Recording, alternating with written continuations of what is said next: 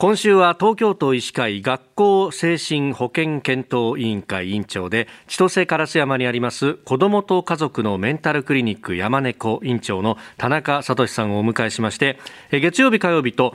コロナ禍の子どものメンタル状況について伺ってまいりました。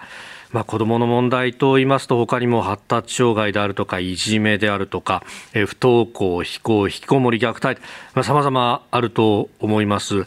先生、これら現状はどうなってますか？そうですね。あの僕ら仕事しててねあの、こう子どもの心の問題って減らないなって実感が強いんですよね。減らない。あのあの発達障害増えてますし不登校増えてるしいじめもやっぱり減らないし非行も虐待も減らないんですよね。いくら頑張っても減らないんで。でこれどうしてだろうと思ってたんですけども、はい、あのこんなこと考えたんですね。あのまあ、子供が家庭でこう大事に育てられて、でバランスよく育っていってで仲間の中に入っていって、はい、で仲間があのそういう新しい子供をこう受け入れることで、えー、こうより楽しくなっていって、でそういう中で社会に出ていくことを勉強してでその社会に受け入れられてでその、えー、自立をしていく力をベースに自分で家庭を作って子供を大事に育てるっていうそういうこう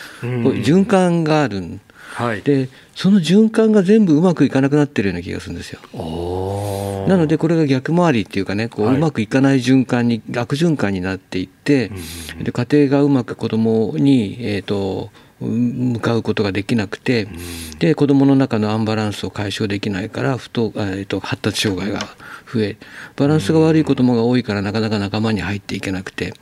で子どもたちの方もバランスの悪い子どもが来るとちょっと自分たちがダメになっちゃう気がするからうん。こう排斥したりいじめになったりしていてでそうすると子どもの心がすごくすごく傷ついて、はい、えー、っとなかなか大人になっていけなくて。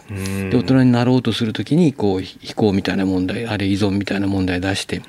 で大人になりきれないうちに家庭作るから上手に子供育てられなくて虐待になっちゃうってそういうなんか循環があるような気がするあのうまくいかない循環がね。でそうすると全部一つながりの問題なんじゃないかなっていう気がすごくしてきたわけですよ。でそうすると減らない理由も分かるし、はい、なんかこう問題同士がいろんなところでつながっているっていう実態がなんとなく見えてきた気がしますね、うん、もうスパイラルの状態にこうなっていっている、はい。はい、これじゃあどれか一つだけを取り上げてそれを変えればいいというような話じゃないですね。そうなんです。家族ではないけども子供を大事に育てていくっていうこう、まあ、社会の人々っていうか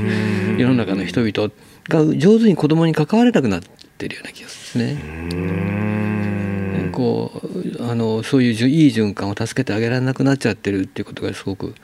一つ大きい問題じゃないかなというふうに思いますね。ああ、昔みたいに地域で育てるみたいなことがない。そうです、そうです。うん、うん、よその子を叱るとかね、できないでしょ。はい、うん、そうですね。だからなんか子供、自分の子供を叱ることで周りもって強く出ちゃったりするっていうのは。ということですよね。うん。よその子がいいことやってたら褒めてあげるとかもなかなかできないし。あの子供同士が遊んでる知らない子供同士が遊んでるのをこう大事に見守ってあげるということもなかなかしなくなってるし。でも先生そうするとこれどうですか？全員が当事者みたいな感覚ですか、ね。うん、無関係な人はいないんだと思うんですよね。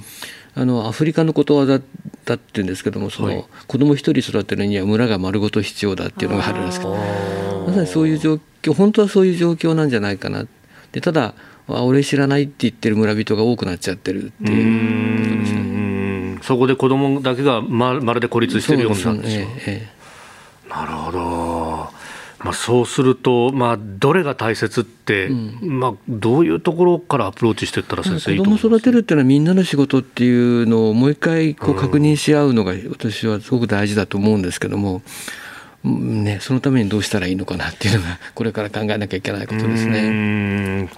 えー、明日はまあこのさまざまな問題連なっている中でも、えー、子どもの登校拒否や不登校についても詳しく伺っていこうと思います。子どもと家族のメンタルクリニック山猫院長の田中聡さんでした。先生明日もよろしくお願いします、はい、よろしくお願いします